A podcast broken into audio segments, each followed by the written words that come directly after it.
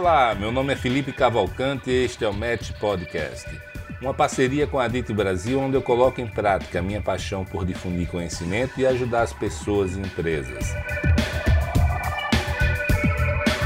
Aqui você vai encontrar informações sobre gestão, desenvolvimento pessoal e o melhor dos mercados imobiliário e turístico do Brasil.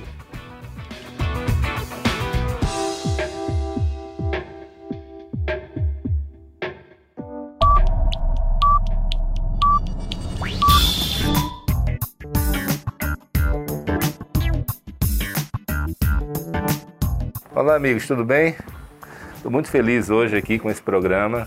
Estou aqui com meu grande amigo Peixoto Cioli, com quem eu dividi muitas histórias, muitas alegrias, muitas tristezas.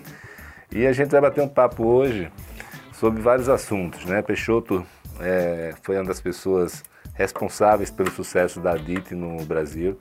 Né? Ele que no início da DIT fez a coisa acontecer. Depois ele veio para a Remax, aqui em São Paulo, participou da implantação da Remax no Brasil. Ele é o CEO da Remax Brasil, que é a maior imobiliária do mundo e hoje a maior imobiliária do Brasil também.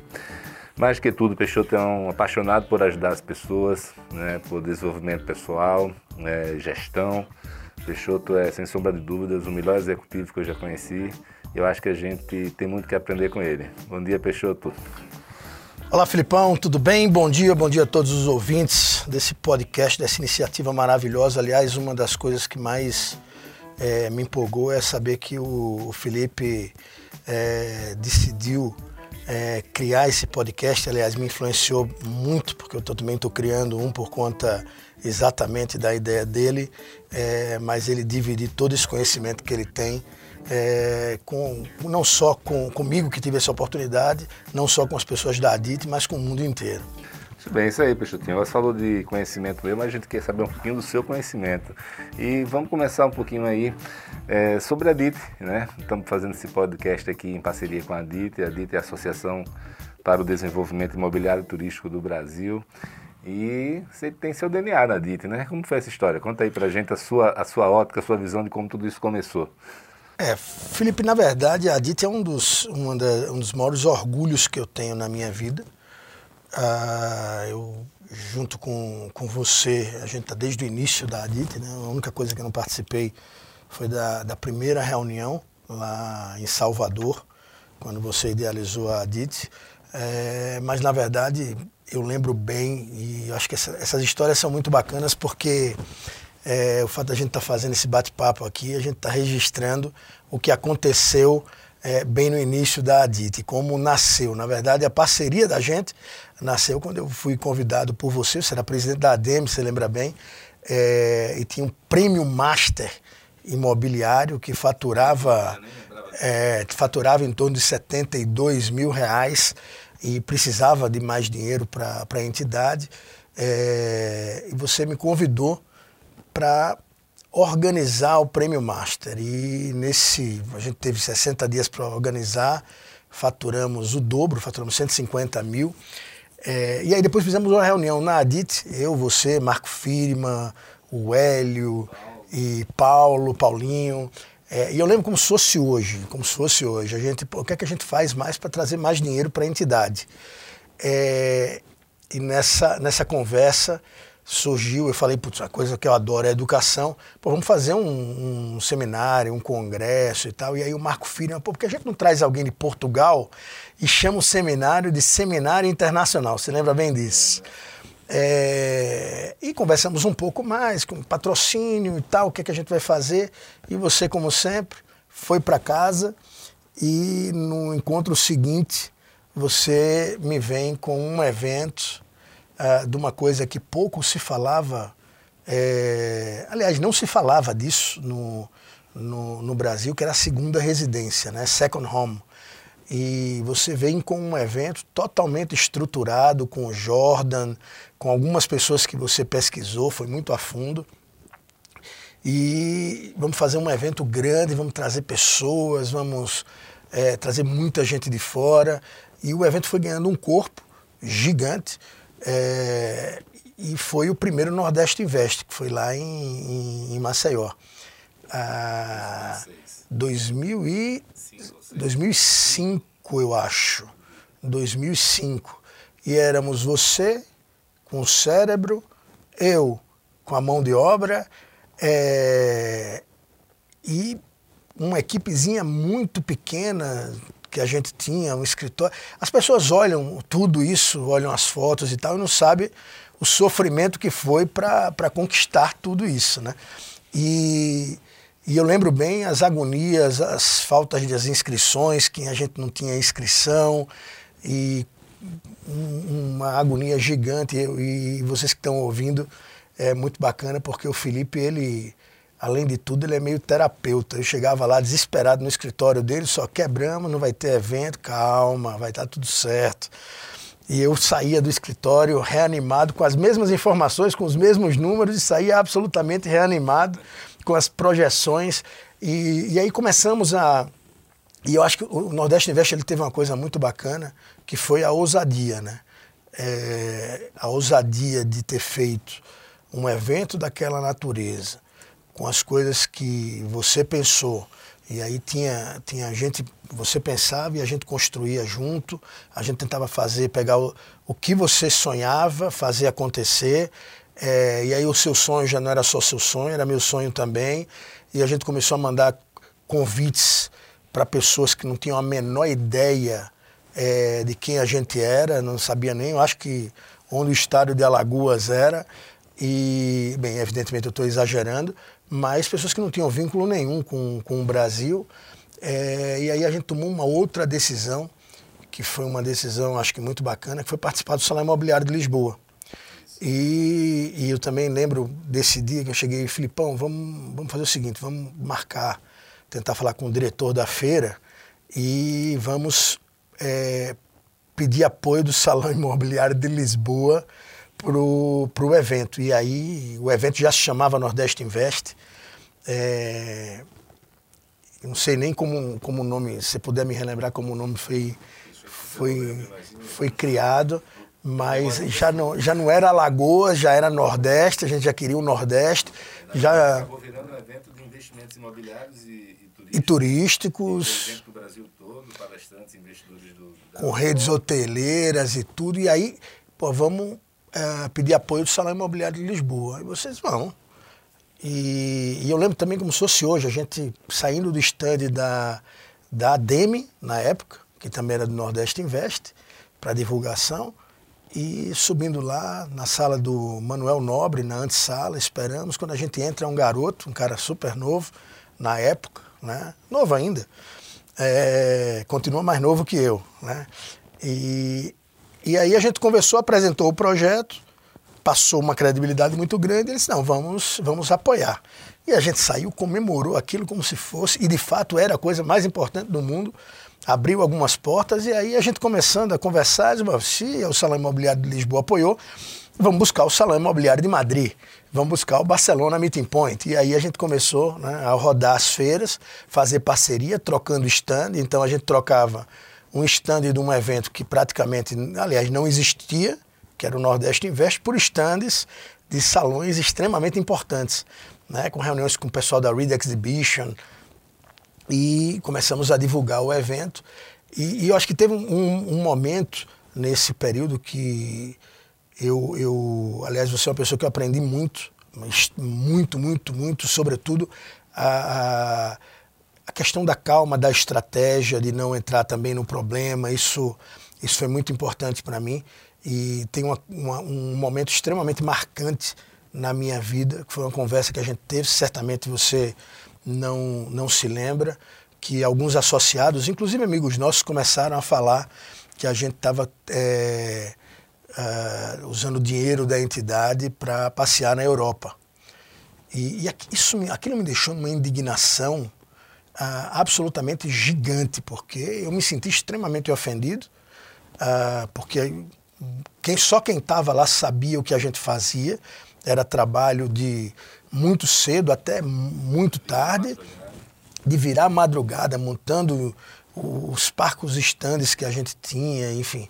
É, um sacrifício muito grande, e, sobretudo o sacrifício pessoal seu, na né? entidade que você nunca ganhou de na entidade, pelo menos eu tinha salário, não era bom, mas eu tinha salário, né? mas tinha um sonho, tinha um desejo, e começaram essas, essas fofocas, essas futricas de, de que a gente estava gastando dinheiro da entidade, eu cheguei para você indignado é, no Salão Imobiliário também de Lisboa nesse ano, e você disse para mim, você disse, Peixotinho, cara, não se preocupe com isso. O que importa é o resultado. Quando a turma, não sei se você se lembra disso, mas o que importa é, é, o resultado que você vai, que a gente vai dar, que, que você vai conquistar, que eu vou conquistar, é o evento, é quando a gente preparar tudo, isso é que importa. E resultado cala a boca de todo mundo.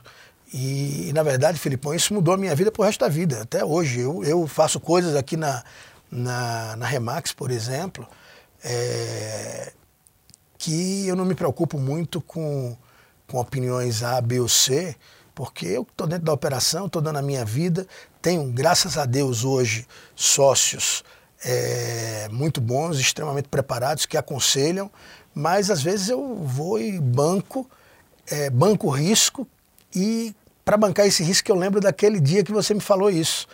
É, e de fato foi o primeiro evento.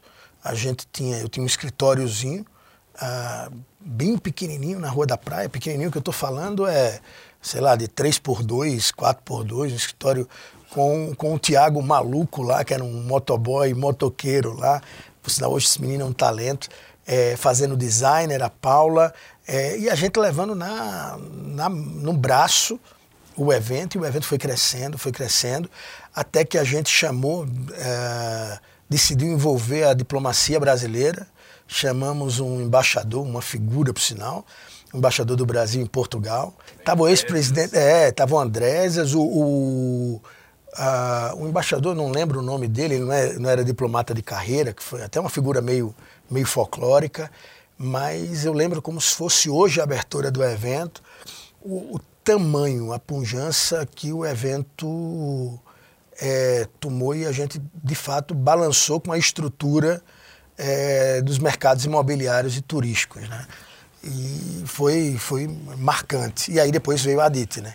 Nasceu a Adit. E aí, pegando do, do D0, que era criar um seminário com um português para chamar de seminário internacional, você vai para casa. A, a gente estava fazendo um evento para é, gerar dinheiro para a entidade local para fazer com que ela sobrevivesse e ganhasse mais dinheiro. E você, é, e aí não, é mérito 100% seu, criou um evento de uma coisa chamada Segunda Residência, uh, de, um, de, um, negócio que não se falava no Brasil, apesar de já ter, de maneira desorganizada, algumas pessoas vindo, comprando imóveis, e, e você idealizou um, um evento fabuloso. Eu, eu, brinco em palestras, eu falo muito que era o Pink e o cérebro. Né? Você era o cérebro, era o Pink.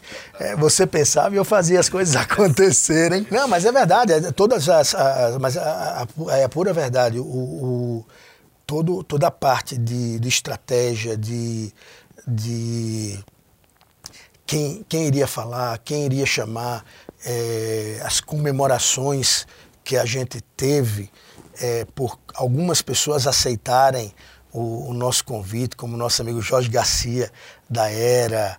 É, enfim, teve o primeiro Nordeste Invest, ah, depois você idealizou a entidade, né?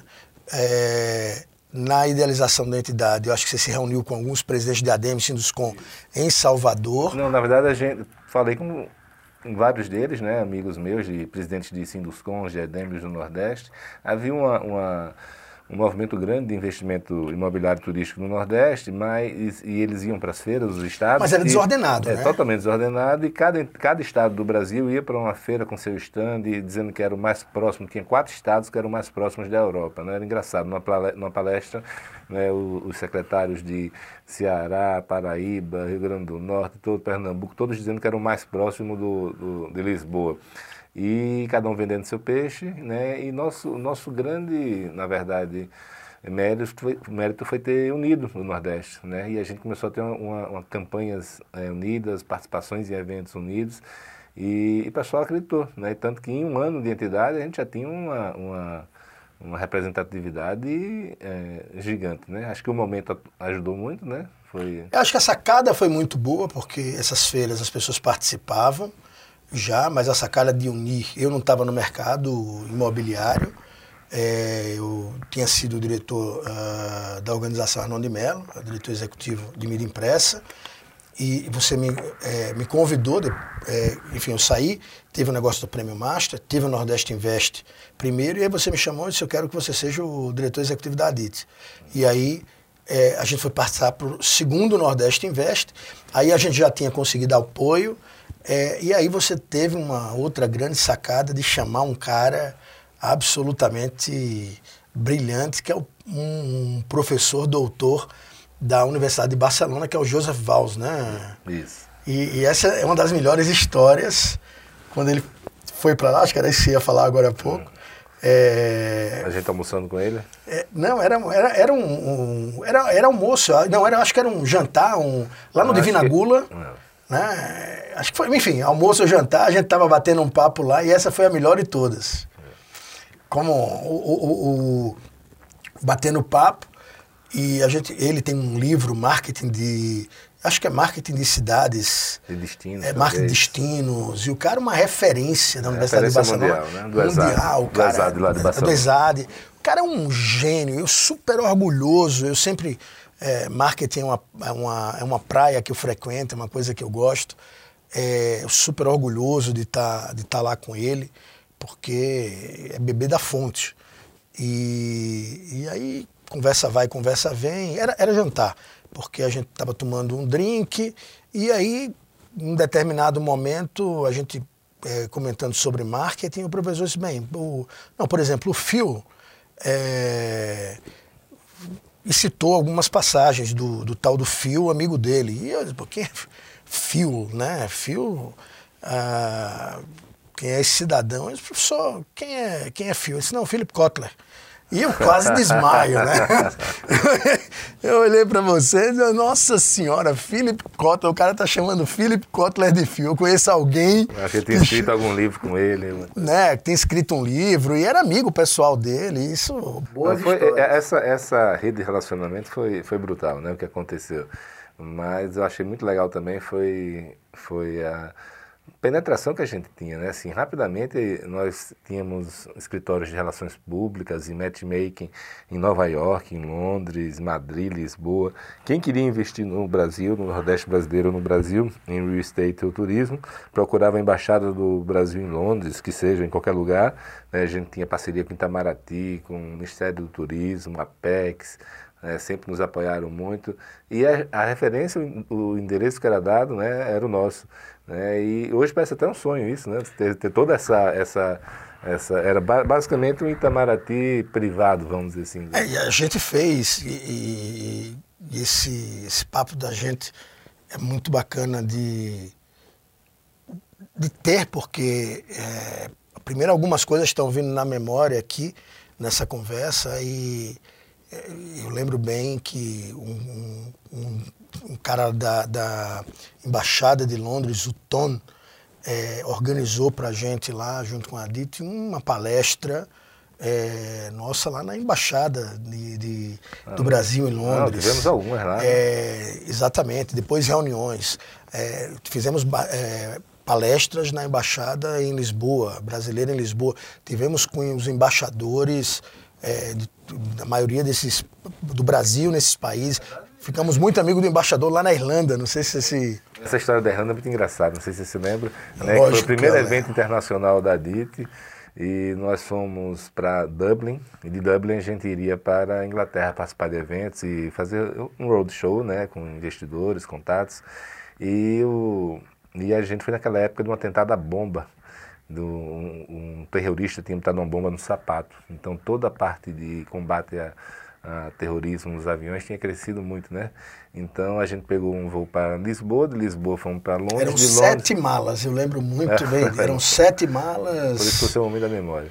Eu só sei de uma coisa, que nenhuma dessas malas chegaram em Dublin. Né? Aliás, não sei se alguma é, chegou. Verdade, a minha eu sei que não chegou. Na verdade, foi, foi. Acho que eu conto também essa história muito, uh, nas, às vezes nas palestras aqui, que foram assim, eram sete malas, um evento com o embaixador, me, me, me, fugiu o nome dele, agora que se tornou, terminou se tornando amigo nosso no período. É, e assim, eram sete malas e a gente tinha um stand no Property Invest Show, em Dublin. E, e aí a gente, numa mala, tinha todo o material para aquele stand. E quando a feira acabou, não tinha stand, porque não tinha mala, chegou a primeira mala. Ah, e aí a gente, cada dia, a gente ficou lá, acho que uns oito dias, nove dias, não só em, é, em Dublin, mas em Dublin, Londres, em alguns lugares.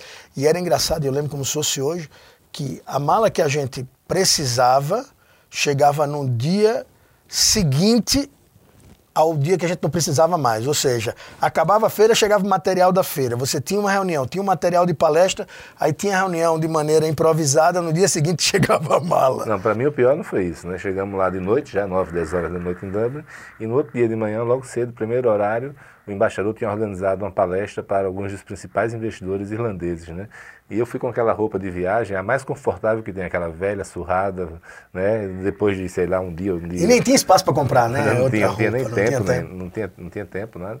E eu cheguei com a mesma roupa da viagem, a roupa toda amassada. Você imagina como foi um pé esquerdo, né? Ainda bem que deu para recuperar depois. Não, foi. E aí, aí eu me recordo bem que a gente terminou, porque a gente fez parceria com a TAP também. É, e aí você entrou em contato com o vice-presidente da TAP, o MOR, alguma coisa MOR, e, e, eu lembro que no final o transtorno foi tão grande que ele deu classe executiva para a gente voltar, deu, porque a gente fazia as viagens em econômico, o mais barato possível, e, e era a primeira vez que eu tinha andado de executiva, o avião absolutamente lotado, totalmente lotado, Lisboa, Brasil, eu disse, pelo menos a gente vai de executiva, alguma coisa boa, já com as sete malas, algumas inclusive nem precisaram ser abertas porque não, a gente não usou.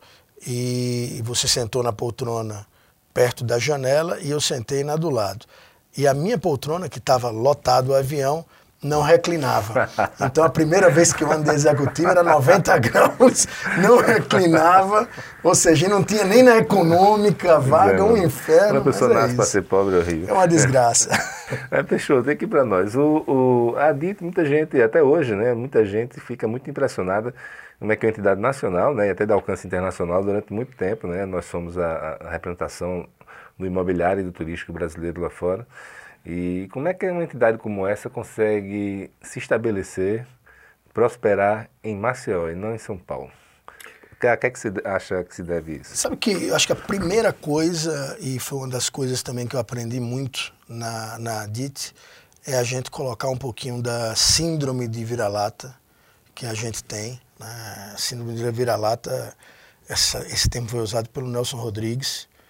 É, é, muitos anos atrás, na, o Brasil nem tinha sido, nem tinha ganho nenhuma Copa do Mundo e a gente perdeu de maneira é, vergonhosa, ah, salvo engano, para o Uruguai. E o Brasil, e ele falou dessa síndrome do, do vira-lata é, desde aquele momento e, e, a síndrome de inferioridade que a gente tem. E uma das coisas que eu percebi, Felipe, a Dite me ensinou muito, é, é que quando você é bom, você é bom em qualquer lugar do mundo. É, o que muda efetivamente são as ferramentas que você tem para conseguir conquistar alguma coisa. É, então, às vezes você consegue, por exemplo, no Palais Festival, em Cannes, a gente fez feiras e tinha que fazer a feira montando em 24 horas. Já em Lisboa, precisava de seis dias. Por quê? Porque lá era, em Cannes era muito mais rápido por conta dos equipamentos. Mas a pessoa, o ser humano, quando ele, ele é bom, ele está comprometido, ele tem estratégia, ele faz isso em qualquer parte do mundo. Então, é, a turma lá da gente podia ir para. O, o mundo ficou pequeno no sentido de se a gente tivesse em Nova York a gente fazia a coisa acontecer. Se tivesse Maceió, fazia a coisa acontecer. Se tivesse em São Paulo, faria a coisa acontecer, não teria problema nenhum. Então, acho que esse foi um, um outro grande aprendizado que eu tive na ADIT. O, a entidade, de fato, cresceu muito, cresceu de Maceió para o mundo, mas era uma entidade que não tinha fronteira, né? É uma entidade que a gente chegou a fazer é, pô, a gente tem entrevista no Le Monde, no El País, no El Mundo. É, não, é engraçado é, que, que na, isso entra naquela categoria do será que isso aconteceu de verdade, né? Eu me lembro da gente fazendo entrevista coletiva em Alagoas, vamos dizer, cinco, seis governadores, sete, não sei, três ministros. Não, a, gente fez, a gente fez com oito governadores de estado, o último que eu participei em Alagoas eram oito governadores de estado, três ministros de estado, fora o Robert Lee, do DePaul. Presidente né? de IBAMA, de secretários de todo o Nordeste. Mas o que foi muito bacana, que eu me lembro, é o nosso grau, porque a gente, como tinha relações públicas, empresas de, de, de de, de comunicação ne, nesses países todos, a gente era até muito mais conhecido lá no exterior, como até hoje em Portugal a gente é muito mais conhecido até do que em São Paulo. Né? Eu me lembro que nós tínhamos, nós éramos fontes constantes do Financial Times, do, do The Times. Todos eles. Então, e foi muito engraçado, nunca me esqueço disso, quando numa coletiva de imprensa, os governadores entraram na sala para falar, os ministros, e tinham vários jornalistas. Eu não tinha a menor dúvida que eles estavam esperando ali a Gazeta de Alagoas, alguns jornais do Nordeste, talvez a Folha, o Estadão, etc. E o cara primeiro começou a perguntar aqui é o fulano de tal do Financial Times. Foi chocante mesmo. O outro aqui é o The Times de Londres, aqui é, é o País, aqui é o Expresso de Portugal e vários outros nesse nível, né? Então, assim, ninguém estava acreditando que, é que esses caras estavam fazendo em Maceió, né? Então, acho que isso é uma conquista realmente muito grande. A gente chegou a trazer centenas de jornalistas, centenas de investidores para o Brasil, né? Parceria muito forte com a PEX, com o Ministério do Turismo. Mas voltando aqui um pouquinho para essa questão que a gente estava conversando do, do, de ser baseado em Maceió, você falou de quem é bom, é bom em qualquer lugar.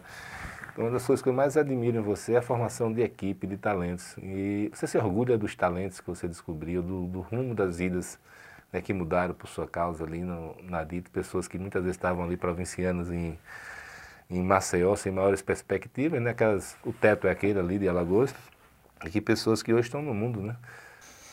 É muita gente, muita gente bacana, muita gente que a gente acho que chegaram, uh, ficaram próximos da, da gente pela, pela visão, pela missão que se tinha. É, a gente pedia muito ajuda, né? No, no, mundo inteiro, a gente nunca teve vergonha de pedir ajuda. Pega uma Cássio Pinheiro, por exemplo, o quanto a Cássio da revista imobiliária ajudou a gente, o quanto Manuel, quantas meninas lá de Portugal, as meninas lá da, da Espanha, é, né? então em Londres, a Kerry Clark. É, eu acho que o clima foi muito bom e acho que muita gente bacana estava próxima. Né? Eu acho que era um, um, eu não eu, eu não acho que eu fui responsável ah, pela mudança na vida deles de forma alguma. Eu acho que o, o que aconteceu efetivamente foi que aquelas pessoas tinham um sonho, compraram o nosso sonho e foram em frente com o nosso sonho. É, e tinha sim muita gente comprometida, né? Todo mundo que passou pela, pela ADIT eram pessoas extremamente comprometidas. A gente chegava lá final de semana trabalhando, a turma estava lá. É, eu tenho muito orgulho do time que a gente construiu. É, e aí acho uma característica muito própria sua, né? É, as pessoas trabalhavam de madrugada, as pessoas se comprometiam de cabeça e, e você fazia isso acontecer, sem sombra de dúvida na Remax também. É, como é que você faz isso aí? Como é que você compra, como é que você faz essa lealdade das pessoas, incentiva elas, motiva elas é, para dividir esse sonho com vocês, atingir o grau de produtividade que você consegue? Quais são as técnicas ou lições que você pode dividir com a gente? Felipe, eu acho que tem, tem muito a ver do. Eu acho que eu sou um, um aquele militar com patente talvez um pouco mais elevada, mas eu estou no fronte da guerra com a turma. Então, primeira coisa, eu amo o que eu faço. É, na Adit, por exemplo, a gente brincava, eu e você, que a Adit era 24 horas por dia. Porque você começava a trabalhar às 5 da manhã, né? E eu trabalhava, começava a trabalhar mais tarde, você ia dormir mais cedo e muitas vezes a gente estava trocando e-mail é, quatro e meia da manhã eu saindo da Adita e você começando a trabalhar. Né? E, exatamente, então era bem isso daí.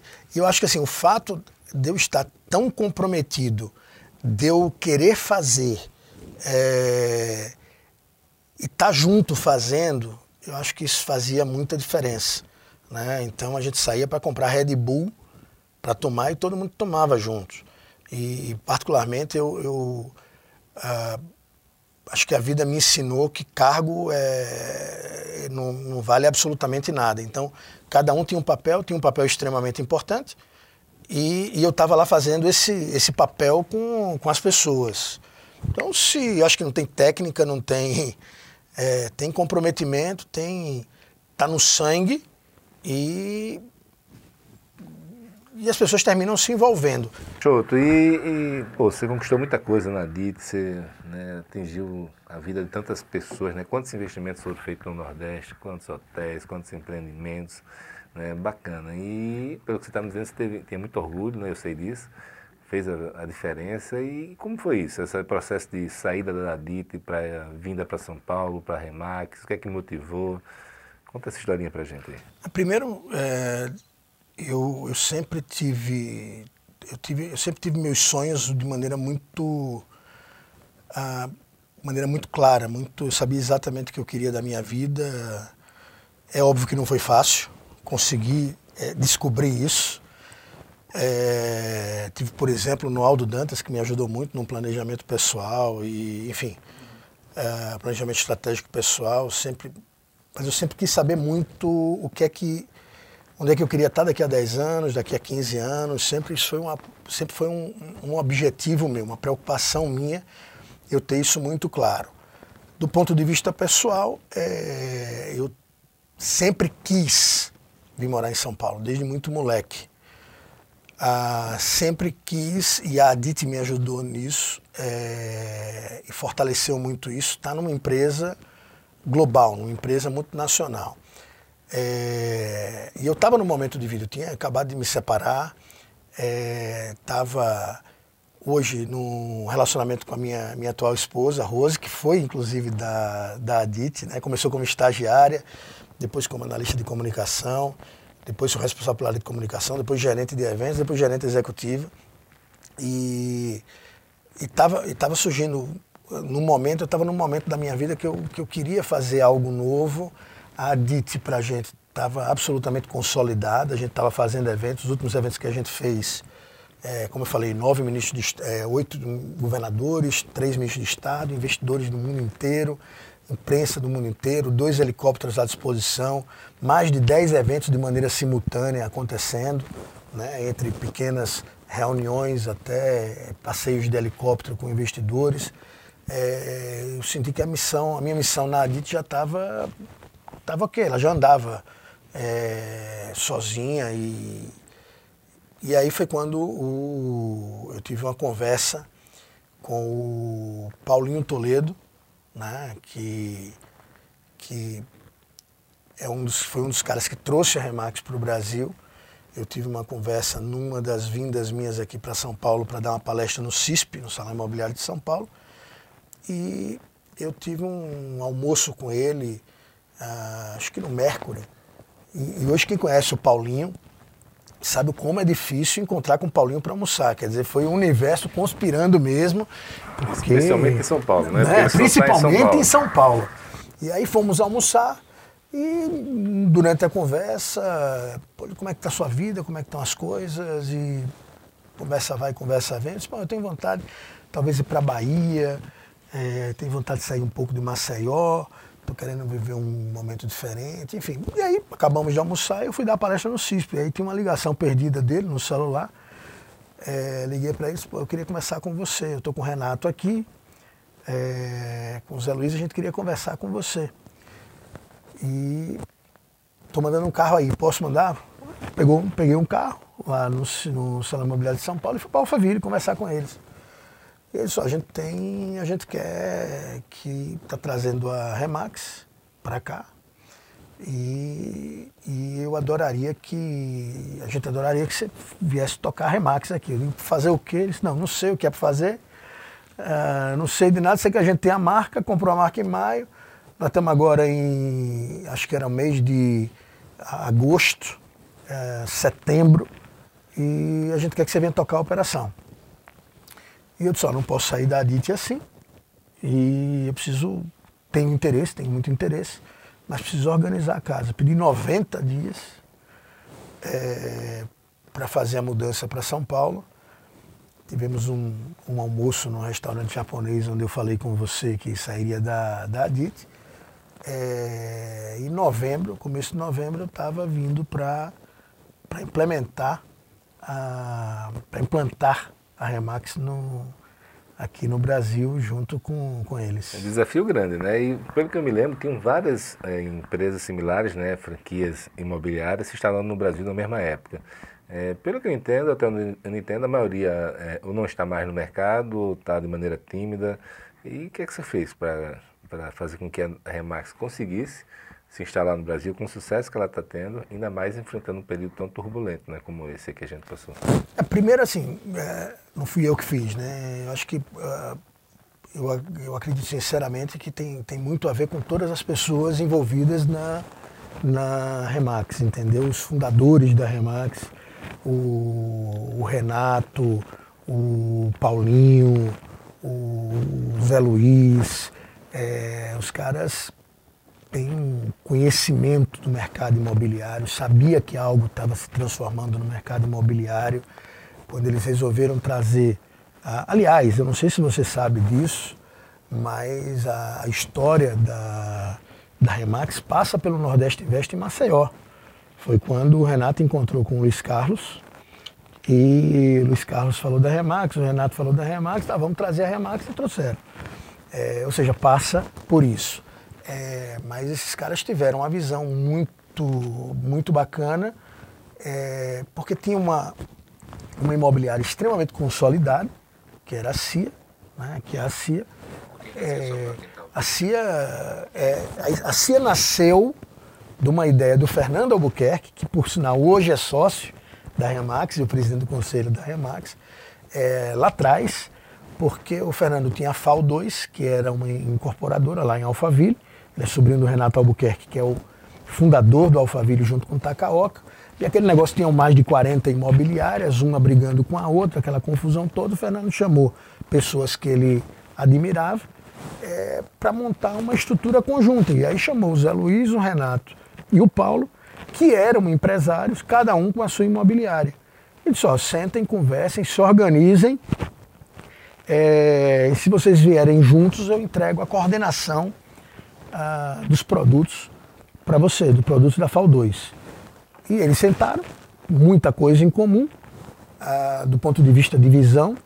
É, são muito diferentes, são muito diferentes todos os três, mas em termos de visão tem muitas coisas que eles comungam. E aí decidiram criar a CIA, que era Corretoras Integradas Alphaville, para coordenar os produtos da FAO2. Depois os produtos da FAO2 começaram a coordenar os produtos do Alphaville, foram os verdadeiros é, responsáveis pela expansão da, é, do Alphaville no, no, Brasil inteiro. Né? Assim, quando eu falo os verdadeiros, na parte comercial.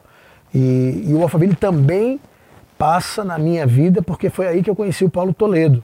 É, eu com, com o Dino, você conhece bem, italiano, um grande amigo, ele viu que o Alphaville estava em Natal, falou com o pessoal lá da CIA em Natal e disse assim, eu quero levar para Maceió. E os caras, não, a gente não tem interesse em Maceió, porque Maceió não funciona, não vai caber e tal. E quando o Dino me falou isso, eu, Alphaville para mim era mítico, assim, um negócio é, grande, fantástico e tal. Eu não sabia que tinha expansão, não era do mercado. E eu disse, não, Dino, vamos lá e vamos resolver isso daí. E aí criamos, junto com a Duck, que era uma agência de propaganda, uma apresentação fantástica. Eu marquei uma vinda para São Paulo. Viemos para São Paulo. Paulo Toledo, como sempre, eu não o conhecia. Ele chega e diz para a secretária: vocês vêm, mas eu tenho 15 minutos só. Esses 15 minutos se tornaram 3 horas e o contrato com a Alphaville foi assinado. Né? Ou seja, a gente mostrou por A mais B que Alphaville cabia em Maceió e que Natal e, Alfa, e Maceió eram muito parecidos. E foi aí que eu conheci o Paulinho. É, então, sempre com essa visão, os três juntaram, é, se juntaram e trouxeram uma Remax para o Brasil.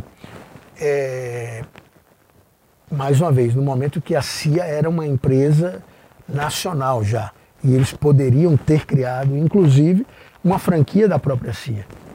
Mas viram que a roda já estava inventada e não precisava reinventar esse modelo é, de franchising. Trouxeram, a gente começou a, vender muita franquia no início. É, esse negócio é um negócio que depende muito de gente. E aí você me pergunta, Peixoto, é, por que as outras franqueadoras não deram certo? O problema não são as franqueadoras que não deram certo, mas são as pessoas que estavam tocando as franqueadoras. Então, o modelo ele dá certo em vários lugares do mundo, cada um com as suas é, peculiaridades. A Remax é a que mais vende imóveis no mundo, é a que tem um modelo de mais alta performance, de maior faturamento, mas cada uma tem as suas características. Agora, se você pega uma marca fora e você não implementa aquilo que ela que ela fala para você implementar, você fica querendo adaptar, querendo reinventar a roda, é, isso é um problema, problema sério. Foi feito muito isso no Brasil. E a questão da liderança, né, de estar à frente. O Renato, uh, o Renato foi um cara que era o responsável para estar tá tocando a, a, operação, iniciando a operação. O Renato era desbravador, o Renato, um cara, um comercial, que eu, eu não conheço ninguém que conheça mais de negociação de, da parte comercial de, do que o Renato Teixeira. E ele fez isso é, de maneira absolutamente brilhante, é, uma expansão vendendo sonho, porque a gente não tinha Remax ainda no, no Brasil, e começou a ter um grande envolvimento. É, e foi o que agora, agora, Peixoto, uma coisa que eu tenho uma dúvida é a seguinte, né? Muita gente, eu me lembro na época, muita gente dizia que isso não daria certo, como sempre, né? As pessoas querem ver para crer, né? apesar de dar certo no, no mundo todo. É, e eu queria entender o seguinte, qual foi o perfil, finalmente, nesses anos todos, que, que mais se encaixou na, na Remax? Assim, é, é o corretor autônomo, é o dono da imobiliária local é, que, que transforma, se associa, é um novo entrante, é uma pessoa que, tá, que viu o boom do mercado imobiliário, não, não é do setor e, e, compra uma franquia, como compra uma franquia de qualquer outra coisa para não ter o custo de aprendizagem, né? É, no final das contas, é, todos conseguem se adaptar ou tem algum perfil que conseguiu e tem mais chance de sucesso? Perfil da pessoa resiliente de qualquer outro negócio, como qualquer outro negócio. As pessoas não podem pensar em comprar um, um negócio e achar que na semana que vem está dando lucro. Na verdade, eu tenho minha tese, né? Todo mundo que abre negócio vem falar comigo, eu digo, tudo bem, se esteja preparado para o que chamam do, dos dois anos, né? Os dois anos iniciais, você vai acordar todo dia se perguntando o que, é, que foi que você fez, sem saber como vai pagar as contas, pensando em desistir todos os dias e com sua esposa ou marido mandando você acabar com aquilo, com seus amigos lhe chamando de louco. É, e se você passar no teste dos dois anos, você vai em frente. É o que você chamou aí da resiliência, né? Não é, esperar resultado rápido. Não adianta, assim, você pega as pessoas que você mais admira perto de você e veja quanto tempo demorou para elas terem o sucesso que elas têm hoje. Então é muito fácil você olhar, é, por exemplo, para o Felipe hoje, com o conhecimento que tem, com o nível de profundidade que tem, com a parte de relacionamento de humanas, o que você estuda, o que você lê, o que você. É, as pessoas não, não olham isso. As pessoas acham que você tomou uma cápsulazinha, um remédiozinho e, e isso foi, foi criado de uma hora para outra. Então acho que a primeira coisa para qualquer empresário dar certo, incluindo na Remax, é a resiliência. Segunda coisa é entender o modelo do negócio. É, esse eu acho que é um grande desafio, porque, por exemplo, o dono da imobiliária na Remax, é, ele não é, de forma alguma, um cara vender, que vende imóvel. Né? Então, assim, a pirâmide na Remax ela é invertida. Como é a imobiliária tradicional. A imobiliária tradicional tem um dono da imobiliária que está é, lá no topo, ele pega os melhores negócios, as melhores negociações passam pela mesa dele, as grandes comissões passam pela mesa dele, e ele tem os corretores ali que trabalham para ele, são corretores praticamente contratados, apesar de serem autônomos, que trabalham para ele. E aí você tem dois corretores muito bons, você tem quatro corretores medianos e o resto é ladrão de oxigênio. Né? Ou seja, caras que não, não fazem nada, estão ali a passeio tá? esperando o telefone tocar. E aí quando você vem para uma Remax, é, a pirâmide é invertida. É, ou seja, o dono da, da Remax, o dono de uma agência Remax, primeiro, ele não tem que se envolver com a área comercial, ele está ali para recrutar corretor e servir esses corretores. A Remax tem um modelo desde 1973 fundado com o objetivo de pegar os melhores corretores e trazer os corretores para franquia como corretores empresários, corretores autônomos. Inclusive, eles pagam um FII mensal para ter até comissões de 70%, no caso do Brasil, no caso dos Estados Unidos, até 95%, no Canadá, 99%. Então, imagina um consultório médico, um, um, um, escritório de advocacia, você tem os corretores, os médicos associados, os advogados associados, é a mesma coisa da Remax. Então, primeira coisa é resiliência, segunda coisa é entender o modelo. E a terceira coisa é investir muito em educação, que é a área que eu mais amo nesse mundo, que é a área de treinamento, a área de educação. É, esse é o grande desafio é, para que você obtenha a mudança. Eu não consigo ver outras outra forma de transformação né, que não seja através da educação. Quanto mais você aprende, mais você ganha. E eu acho que esse é o, é o diferencial é, da Remax. Então, se você conseguir passar por esses três momentos, né, ou seja, primeiro a resiliência, segundo entender o modelo, terceiro estudar e quarto aplicar, não tem como dar errado. E falar em dar errado, Peixoto, o que é que saiu de errado? O que é que saiu de diferente do que vocês tinham imaginado lá no início da Remax aqui no Brasil? Não, saiu muito errado muitas coisas saíram muito erradas. A gente cometeu várias falhas, foram investidos é, é, milhões de, de, de dólares é, e que se a gente tivesse seguido o que os americanos falaram, a gente não teria tido essas despesas. Eu, eu falo muito que pessoas inteligentes não cometem grandes erros, cometem pequenos erros. Mas uma série de pequenos erros são absolutamente fatais para qualquer empresa. Então, a gente fez pequenas adaptações do modelo no início. É... E quando eu falo pequenas adaptações do modelo, por exemplo, é não cobrar o FII do agente imobiliário associado. Tá? Ou seja, você não dá a visão para ele que ele também é empresário. E aí desencadeia numa série de coisas que termina sendo uma imobiliária é, com viés tradicional. Então, nada que afetasse a vida do uh, do dono da franquia, nada que afetasse a vida do corretor efetivamente, mas que afetava a vida da Remax Brasil. Não cobrar por aquilo que tinha que cobrar, que os americanos falavam para a gente cobrar, não investir numa sede é, bacana, numa sede pomposa, é, o que tinha que ter uma sala, um quadro da Remax, um flip chart, uma caneta e muita saliva para convencer as pessoas. Então, como o grupo era muito capitalizado, a gente já começou com uma estrutura é, muito bacana, uma estrutura em Alphaville maravilhosa, com dois andares. Então, esses erros que foram cometidos é, e que eu faço parte é, deles de maneira é, muito, muito forte, foram, eu digo que eu fiz o MBA mais caro do mundo, porque esses erros todos fizeram com que a gente aprendesse bastante. E na hora que a gente começou a seguir de fato o que os americanos falavam para a gente fazer, do que a Remax Internacional falava para a gente fazer, tivemos a grande mudança da companhia. Olha, Peixoto, uma, uma, curiosidade que eu tenho, deve ser muito difícil você. Uma franquia, por definição, ela parte do pressuposto da padronização, ou seja, de serviços, de, de materiais, quando é vendido material. É, com um mercado tão volúvel aí quanto o imobiliário, ainda mais no ano de crise, né, a rotatividade que você tem de corretores na, nas imobiliárias, né, quando está bem o pessoal fica, quando começa a ficar mal o pessoal desiste. Né? É, como é que você consegue, o que é que vocês fazem aqui na Remax para garantir um padrão Remax nessas imobiliárias? É, quantas são, quantos corretores vocês têm hoje no Brasil e o que é que vocês fazem para garantir esse padrão é, Remax?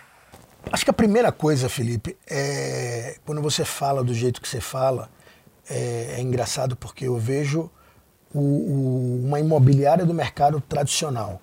Né? Ou seja, quantos, quando o cara chega com uma grande é, imobiliária e fala assim, ó, eu tenho tantos corretores, eu tenho X corretores, eu tenho rotatividade, eu tenho.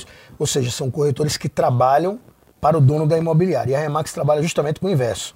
Né? Ou seja, o dono da imobiliária, o dono de uma agência Remax, trabalha para o agente associado a ele.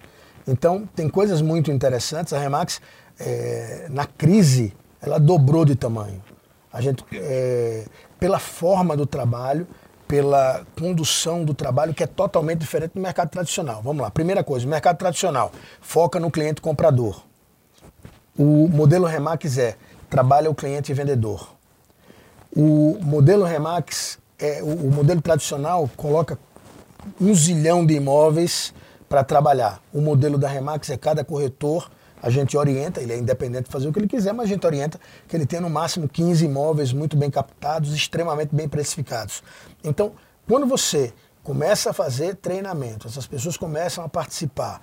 Você vai aqui na Remax, na sede da Remax Brasil, tem fotos de cinco agentes na, na, numa das paredes principais no lounge do auditório, que são as cinco pessoas que mais faturaram na Remax. Então, o foco da companhia é para servir o corretor, para é, apoiar o corretor e para reconhecer o corretor. Então, quando você faz isso, você muda a regra do jogo. É, o, o, o, hoje, por exemplo, se fala muito em, em, em na substituição uh, do homem pela tecnologia. Né? E, evidentemente, como se fala da substituição do corretor por softwares, por programas e tal. Então, é, a Remax ela age exatamente é, de maneira muito profunda nas relações humanas, nas relações pessoais, e isso é que a gente acredita que faz a grande diferença do mercado. Então eu sei, vocês são muito focados em terceiro, né? e não em lançamentos. Na verdade, Felipe, é, por exemplo, uh, hoje depois do nosso bate-papo aqui, eu vou dar uma palestra para 50, 60 agentes nossos associados que só trabalham com lançamentos. É, então a gente tem uma área, por exemplo, chamada Remax Collection, que é só a parte de alto padrão, Remax Commercial, que é só a parte comercial. A gente, algumas agências têm lançamentos, outras têm coordenação e lançamentos, outras têm terceiros. O ponto é o seguinte: qual o tamanho do mercado? A gente fala muito, é, ah, não, a Remax trabalha muito com terceiros. O ponto é o seguinte: 90% do mercado é de terceiros e não de lançamentos. Então é natural que a maior quantidade de corretores estejam no segmento de é, é, é, terceiros. E quando você vai ao redor do mundo, você não tem a quantidade de lançamentos que o Brasil tem. Né? Você não vai nos Estados Unidos, você não vê a quantidade de lançamentos que o Brasil tem, né? proporcionalmente falando. Então é um mercado muito mais sólido. As pessoas fazem muito no seio. Agora, né? você falando nos Estados Unidos, tem alguma diferença que você viu entre o modelo entre a Remax Estados Unidos e a Remax Brasil? Tem alguma, teve alguma tropicalização que deu certo aqui? Ah, não. Todas as tropicalizações que a gente fez custaram muito dinheiro é, e foram, foram erradas. Porque no final das contas, é, o cliente que quer comprar um imóvel, em todo o mundo, ele quer comprar o melhor imóvel possível pelo menor preço possível. E o cliente que quer vender, ele quer vender o imóvel pelo maior preço possível, mais rápido possível. Então vamos combinar uma coisa: o mercado imobiliário é igual em todo mundo. Né? Ah, aí vamos lá, vamos para o ser humano. Cada um tem as suas peculiaridades, mas você é um profundo conhecedor do, do, do, da alma humana, da, da, da, cabeça das pessoas, e você sabe o seguinte, e a gente comentou muito isso na época da Adit, voltando um pouquinho para a Adit, quando a gente pegava, por exemplo, os portugueses altamente fechados, como o Acácio Pinheiro, que é amigo nosso, e hoje o Acácio a gente se cumprimenta dando beijo no Acácio, entendeu? Então, assim, a, a, o ser humano, de uma maneira geral, na minha visão, ele é muito parecido. Ele tem essência muito parecida. Tem as questões culturais, mas ele tem uma essência muito parecida. A natureza humana é a mesma, né? A natureza humana eu é a mesma. Eu lembro disso quando eu fiz intercâmbio na Inglaterra, né? Que você tinha gente do mundo todo. E é muito engraçado, no final de alguns meses eu entendi claramente que o indonésio, o japonês, por mais que tenha diferença cultural, no final a, o básico da natureza está tá, tá ali dentro, né? E do comprador de imóveis e do vendedor também.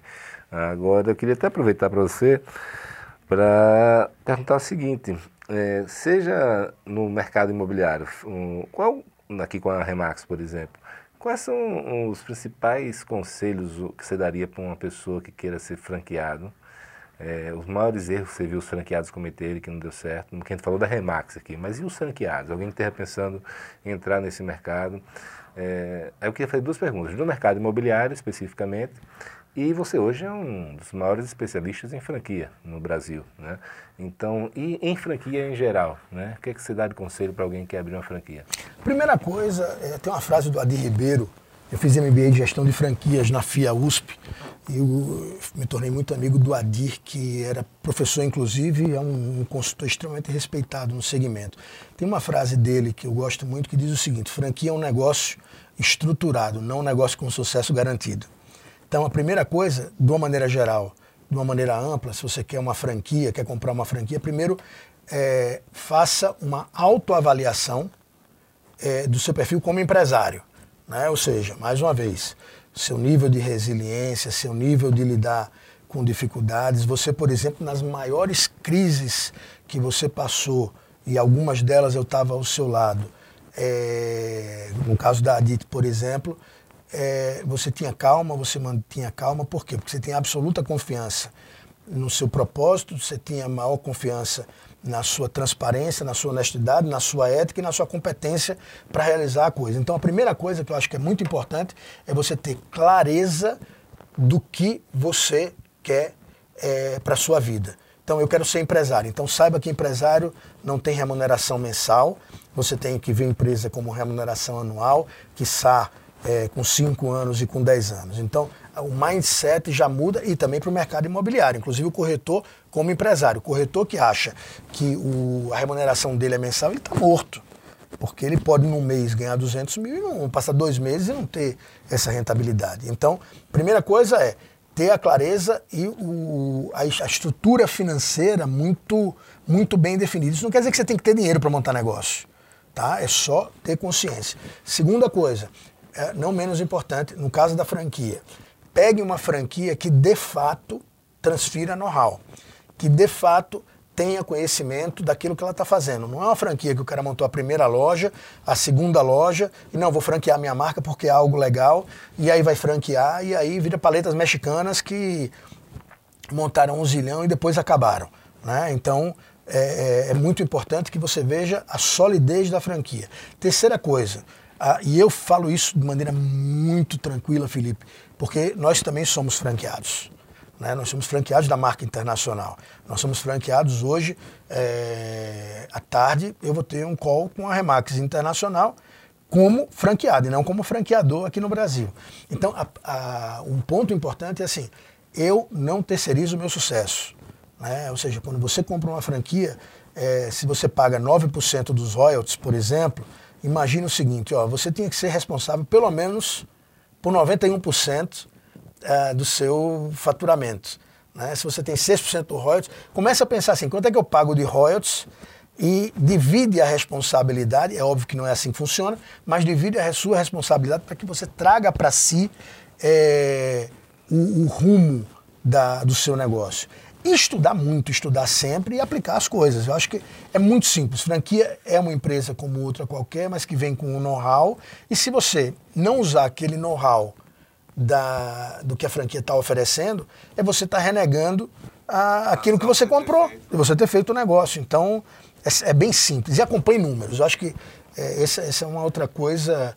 É, você pode ser muito comercial, você pode ser muito excelente negociador, você pode ser um ótimo vendedor, uh, enfim, você pode ser ótimo em muitas coisas, mas no final das contas é muito importante que você reserve um tempo para analisar os números da sua empresa e tomar decisão baseado nos números da sua empresa.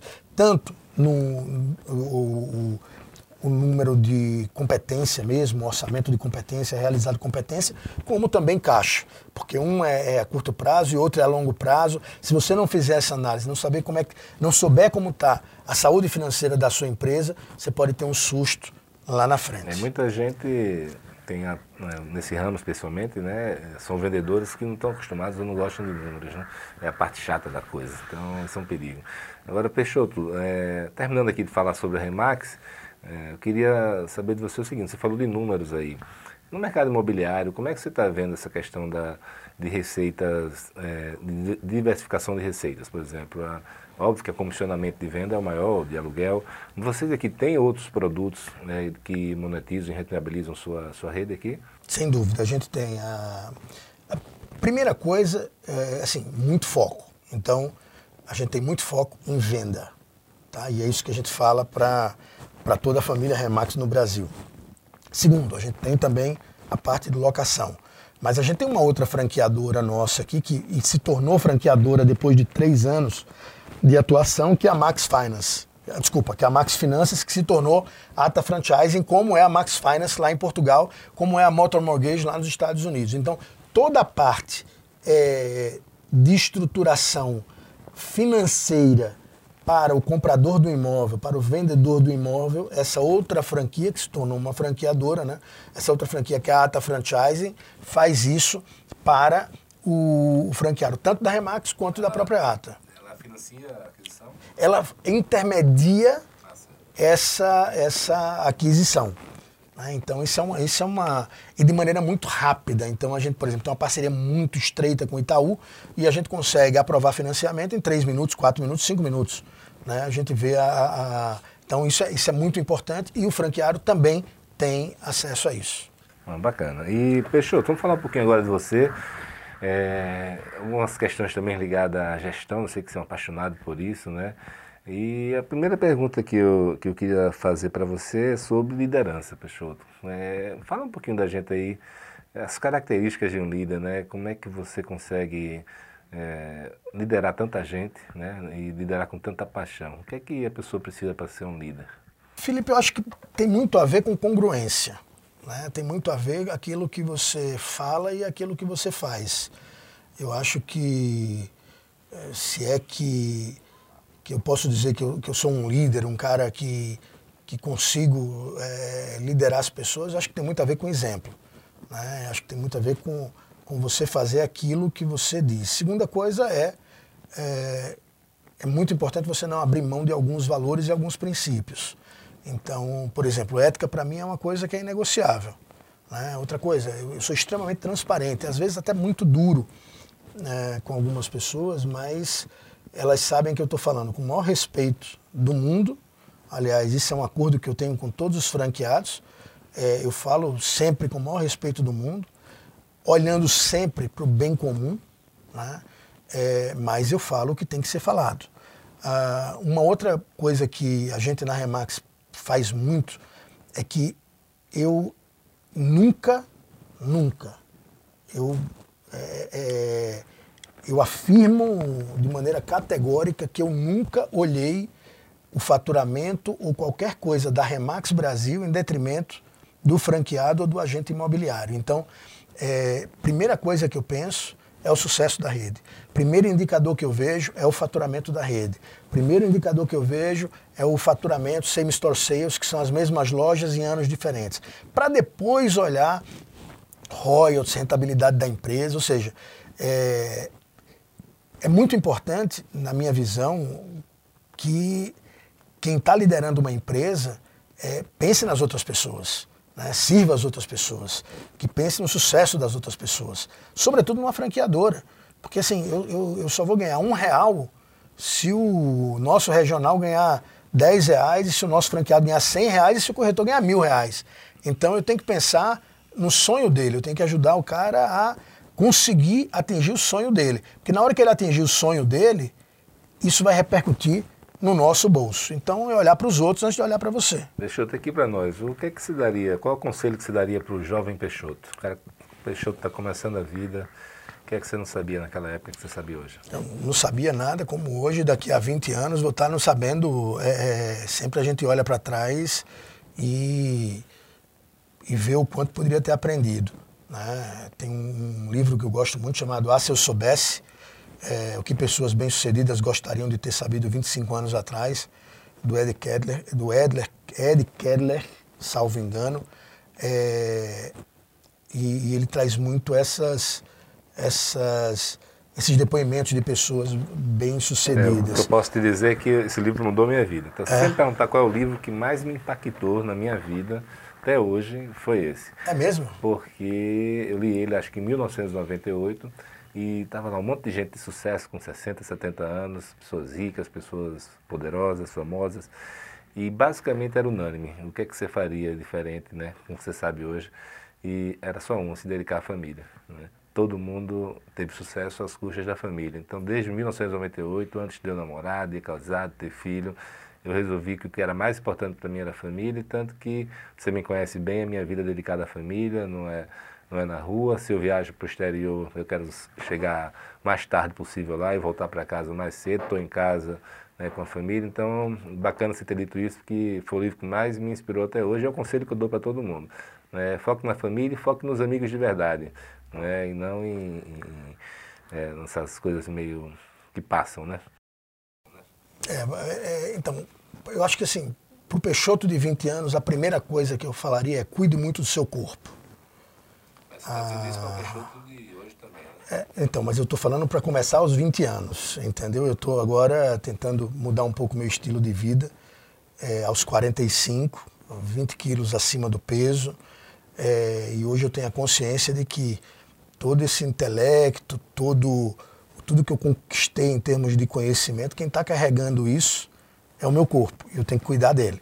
Então acho que a primeira coisa era assim, se dedique mais, aí é, é muito pessoal, se dedique mais a esporte, se dedique mais a atividades Deixa físicas, só etc. complementar aí uma, uma Sem brincadeira. sem ironizar- Não, uma sem aqui. Não é se você for perguntar uma coisa para você. Se você tivesse seu pai com 20 anos de idade e lhe perguntasse qual era o carro que você ia- queria, queria lhe dar, qual que você escolheria?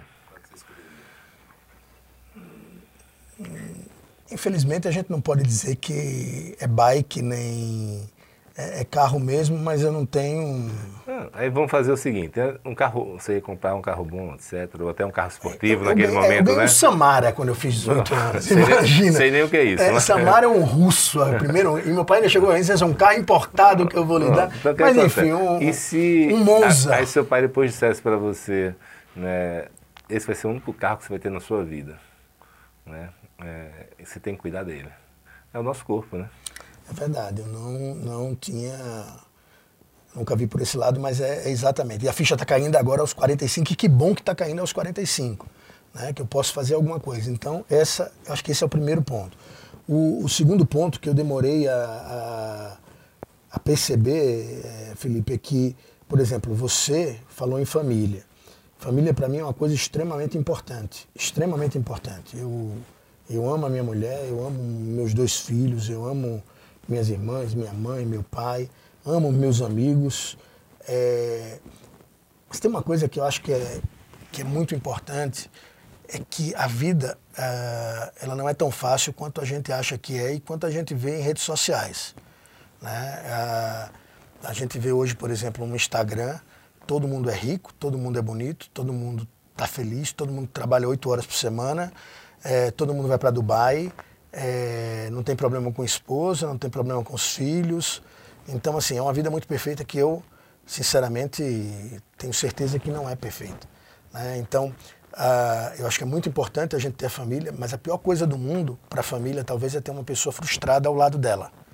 né? Então, a, a dedicação para você buscar os seus sonhos, priorizando a família. Por exemplo, eu trabalho muito, eu trabalho muitas vezes 14 horas por dia, 15, 13. Quando eu não estou trabalhando, eu estou com a minha família. É, então, não dá para carregar mais de três. É, imagina um malabarista querendo é, pegar 10 pratinhos e ficar com 10 pratinhos levantando. Eu acho que você vai conseguir dois, você vai conseguir três, você não consegue mais de três. Então escolha claramente quais são as, as suas prioridades. Para mim, a minha prioridade sempre foi trabalho e família, família e trabalho. Eu, eu sou apaixonado pelo que eu faço. Eu não quero deitar lado da minha mulher e ela tem um cara frustrado do lado porque não faz o que gosta.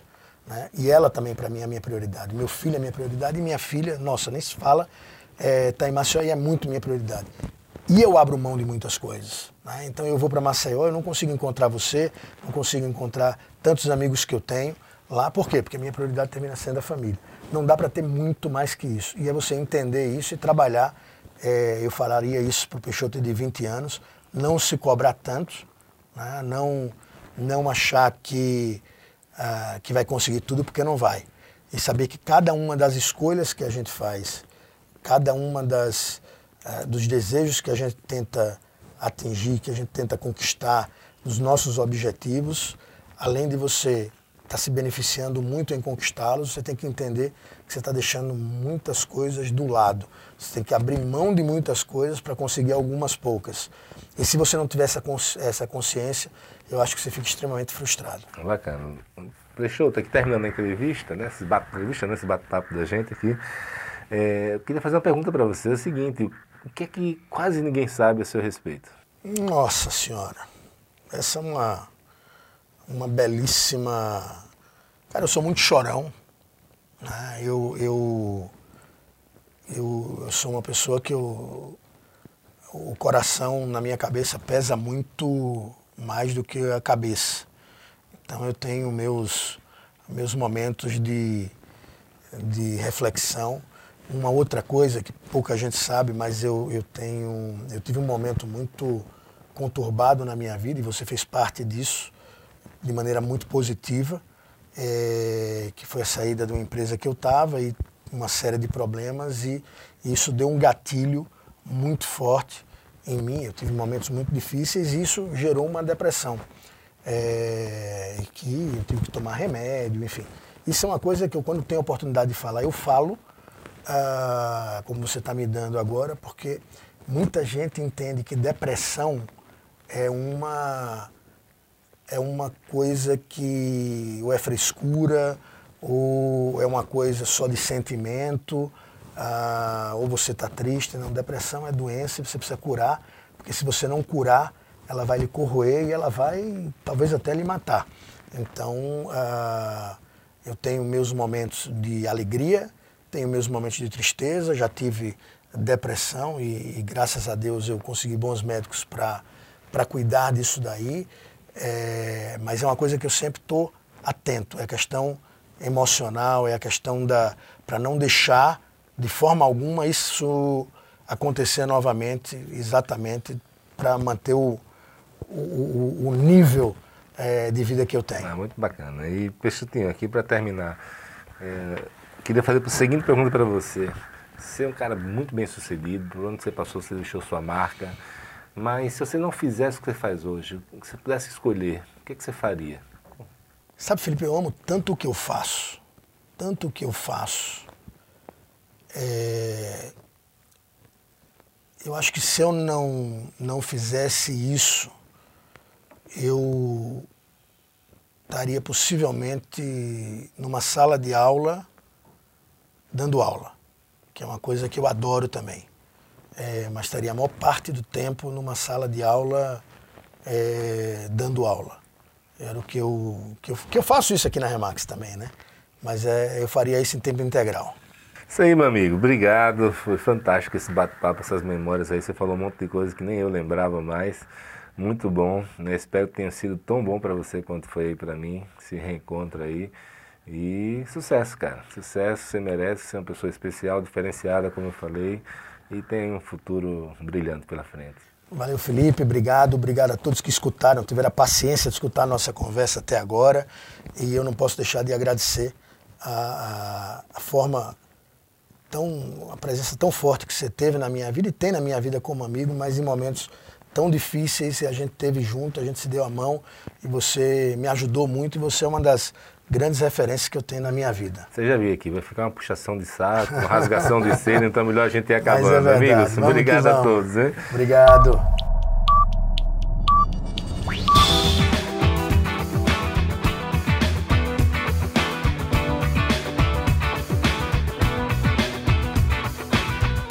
Este é o Match Podcast uma parceria com a Dito Brasil, onde eu coloco em prática a minha paixão por difundir conhecimento e ajudar as pessoas e empresas.